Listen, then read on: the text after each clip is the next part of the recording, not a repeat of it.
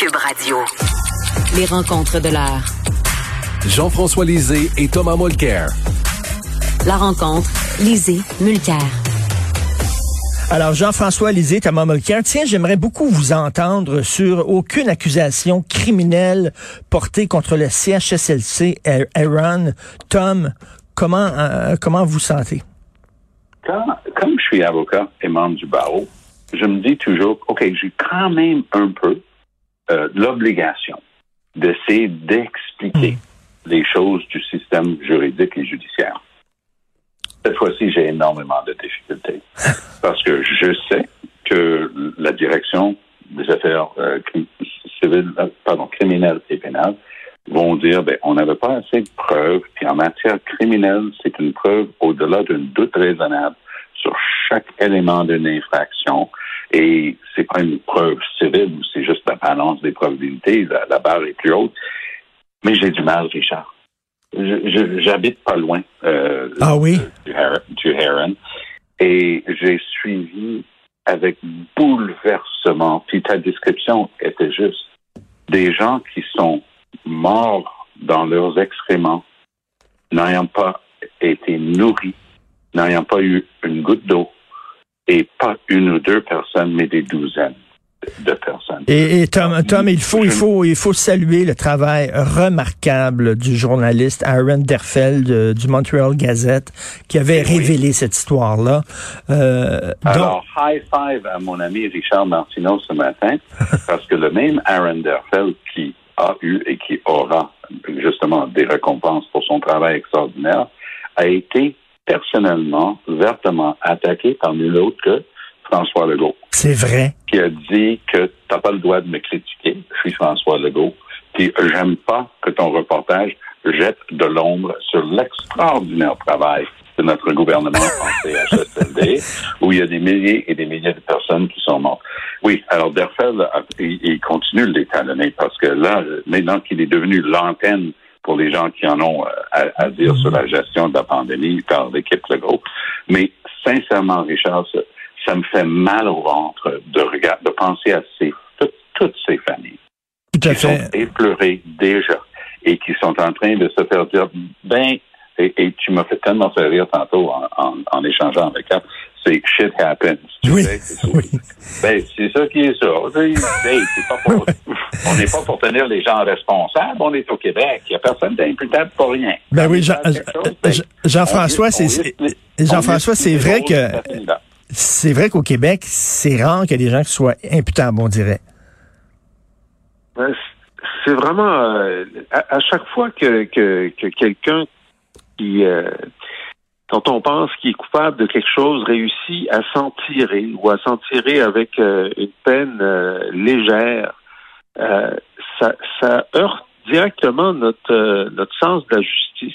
Hein. toute, toute notre vie, depuis l'enfance, on dit bon, ben il y aura des conséquences, puis il faut respecter les règles. Puis si tu brises les règles, il y a des conséquences. Et parfois, il y en a pas. Et quand il y en a pas, puis on comprend, là, c'est parce qu'il n'y a pas assez de preuves, et tout ça, mais, on dit, comment ça se fait qu'il n'y a pas assez de preuves? Il me semble que on a, on a lu, on a vu, on a entendu. Euh, euh, mettez-nous dans le box des jurés, puis nous, on va dire qu'il y en a assez de preuves. Hmm. Alors, il y a des décisions comme celle-là qui heurtent profondément notre sens de la justice euh, et qui euh, qui émousse un petit peu notre euh, notre respect puis notre confiance dans le système. C'est très dommage. Tu sais, c'est comme bon, on espère que bon, les poursuites civiles vont avoir lieu puis qu'il y a des gens qui vont payer au, mmh. moins, mais mmh. il me semble que du monde devrait être en prison. on, on a vu ça. Il y a du monde qui devrait être en prison, puis là, ils ne le seront pas. C'est dur, c'est dur à prendre. Oui, c'est dur à prendre. Et vraiment une pensée pour les proches de ces gens-là. Si c'était ma mère qui avait vécu ça, je ne sais pas comment je me sentirais aujourd'hui face à cette absence d'accusation. Bon, euh, une histoire, tiens, un peu plus positive.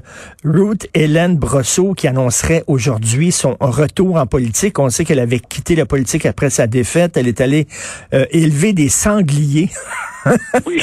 sur une ferme. Et, et, Tom, moi, je suis fasciné par l'histoire de cette fille. Je trouve que c'est une des plus belles histoires de, de la politique canadienne. faut se rappeler à quel point...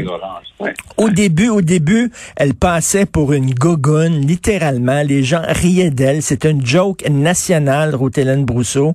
Euh, Brousseau euh, elle, elle avait pas fait campagne, on le sait, elle était dans le sud et tout ça. Et elle, est devenue finalement une, une députée sérieuse qui travaillait euh, très fort et qui était extrêmement aimée dans son comté. Quelle histoire? Oui. Oui, et, et prisée, mais et en plus, elle est devenue leader en chambre ben du NPD. C'est quand même remarquable. Et son français aujourd'hui, euh, pas d'accent, puis euh, une fille de la place qui élève des sangliers.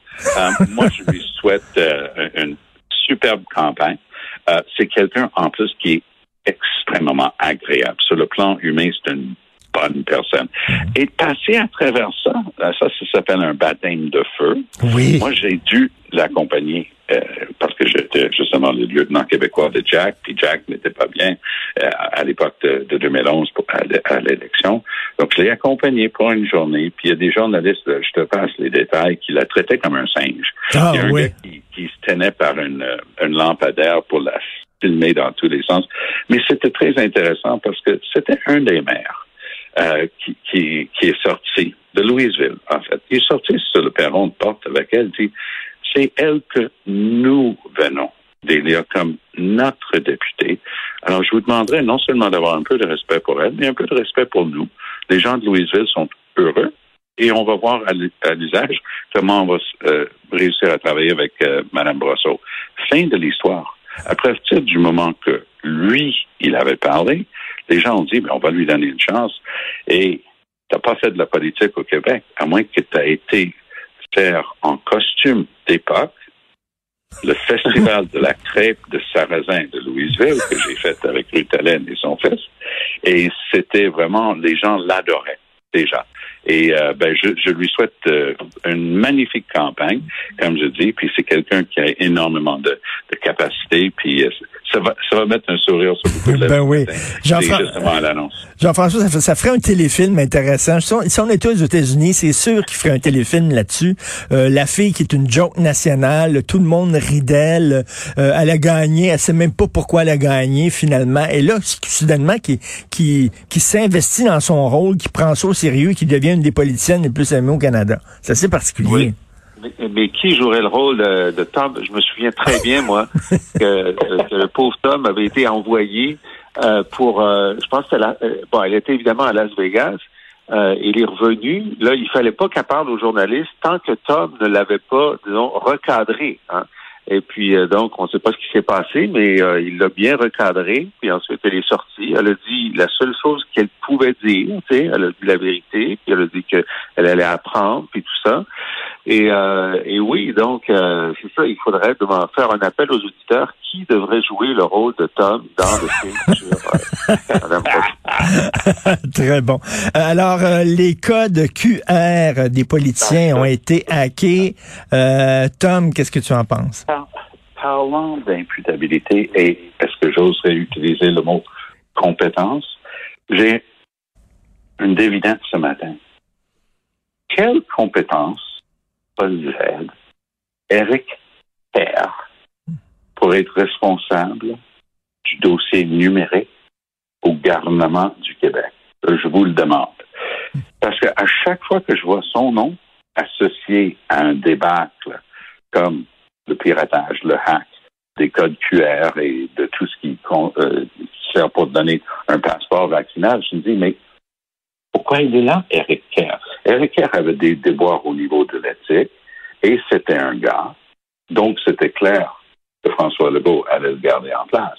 Parce que si ça avait été un homme avec le moindrement de problèmes comme ça, parce qu'il y avait eu cette histoire d'un prêt puis d'un emprunt avec un maire avant oui. et tout ça, on passe l'éponge là-dessus. C'est un gars. Mais honnêtement, quand je vois ce truc-là aujourd'hui, je dis, ben là, Legault va le remplacer il, va aller dans cette députation parce qu'il y a plein de talents là-dedans. Toi, tu vas t'occuper de ça. Mais ça semble que Eric Kerr va être encore là. Apparemment, c'était aussi simple que d'aller en ligne, trouver suffisamment d'informations sur ces personnages publics qui étaient disponibles, justement, à partir de sources publiques, pour aller hacker en, bon français, aller pirater le code QR. Ben oui, et, on a l'air fou. Ce qui est incompréhensible, Jean-François, c'est que tous les spécialistes d'informatique, j'en ai interviewé un euh, la semaine dernière, disaient ben c'est bien trop facile à pirater. Il faut qu'ils retournent faire leur devoir. Ils peuvent pas euh, euh, imposer ça aux Québécois. C'est pas prêt, c'est tout croche.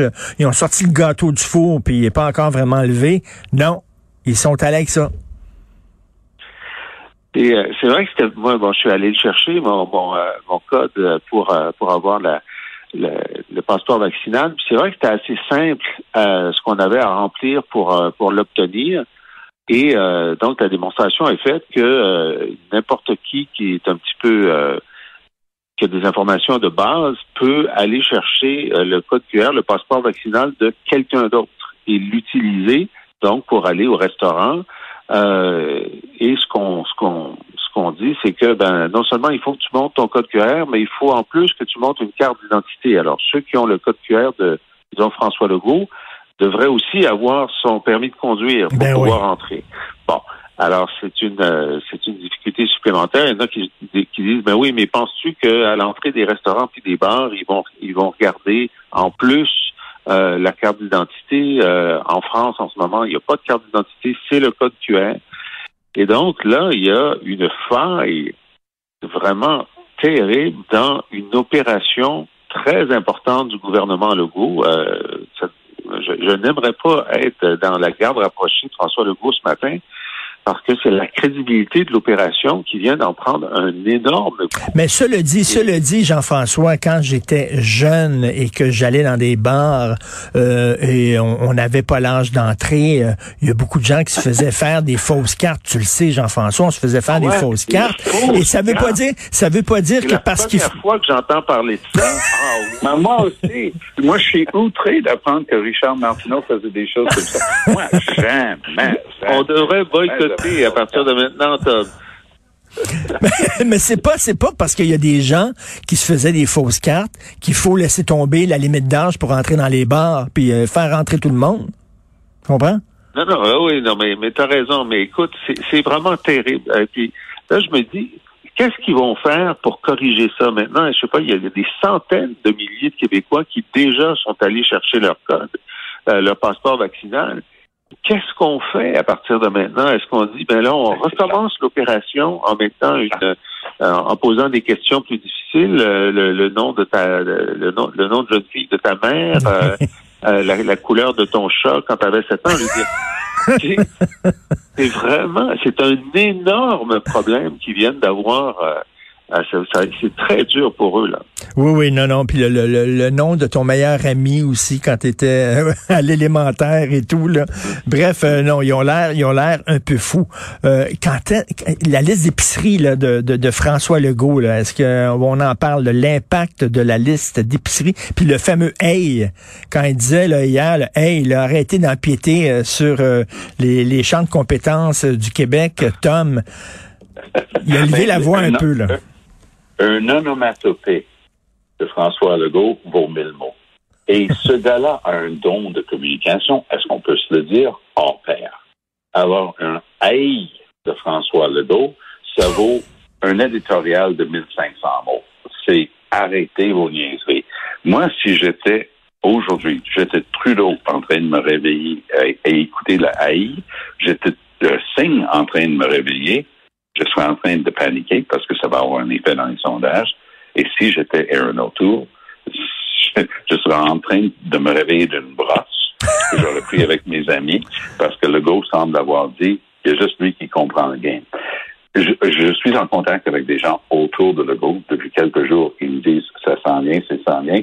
Euh, vraiment, ce qui a fait déborder le vase, c'était justement cette incroyable question de subventionner un tunnel en Colombie-Britannique et de trouver toutes sortes de raisons euh, mythiques, écologiques, pourquoi on pourrait jamais faire la même chose ici. Et là, là, là, c'est arrêtez de nous niaiser. Maintenant, qui va gagner, je ne sais pas. J'ai bien hâte de voir le plus récent sondage euh, léger sur un sujet parce que Nanos, qui fait le tracking poll euh, que j'ai mentionné hier, est en train de noter qu'il y a un gouffre énorme qui commence à s'ouvrir entre le soutien des conservateurs et des libéraux, hommes-femmes. Chez les conservateurs, les femmes, 26,5% les hommes, 40,7 Les libéraux, chez les femmes, 37,1 comparé à 26,5 Chez les hommes, seulement 29,6 Donc, un énorme gouffre là. Ça, c'est plus une, une, question de marge d'erreur statistique. Là, il y a une énorme différence de fond. J'ai hâte de voir comment des annonces comme hier peut changer ça. Tout à fait. Jean-François, sur le aide de, de François Legault. Ben, c'est clair qu'il a fait, euh, il a, il a dirigé vers euh, Trudeau et, et Singh et il n'a pas arrêté de dire il y a deux partis qui comprennent pas. Il y a deux partis qui veulent s'ingérer dans les affaires du Québec. Puis ça va compliquer notre travail. Puis euh, on n'en veut pas de la bureaucratie. En plus, on veut décentraliser. Il, s'était très très senti. On sentait, c'était pas juste une demande, c'était une frustration. Tu sais, c'est comme j'en reviens pas qu'en 2021, vous vouliez encore vous mêler de ce qui vous regarde pas. Euh, sur euh, sur euh, les deux autres parties, il les a pas nommés. il a critiqué O'Toole, par exemple, qui voulait déchirer l'entente sur les garderies, parce qu'il dit ben là, normalement, il faut qu'un gouvernement respecte la signature du gouvernement précédent. moi, il y en a des, des ententes qui, qui, ont été signées par les libéraux que j'aimais pas, mais je les ai respectées. Alors là-dessus, il y a un petit peu de friture sur la ligne, mais euh, on pouvait pas se tromper. Là, c'était hmm. ne votez pas Trudeau. C'était clairement ça qu'il disait. Trudeau a réagi euh, de façon très molle en disant oui, nous allons travailler avec le gouvernement du Québec. Euh, euh non, c'est pas, pas ben ça la réponse. C'est change ton programme ou perds des votes. En tout cas, il a levé la voix, puis tout le monde l'a remarqué, euh, François Legault, avec ça prend seulement qu'un mot hein, pour soudainement que les gens disent Oups, il y a quelque chose qui se passe. Merci beaucoup, messieurs. Oh Passez un excellent week-end. Et je rappelle, si vous voulez écouter le balado euh, de Jean-François Lisée, qui est excellent, et lire aussi ses textes, allez sur la boîte à Allez.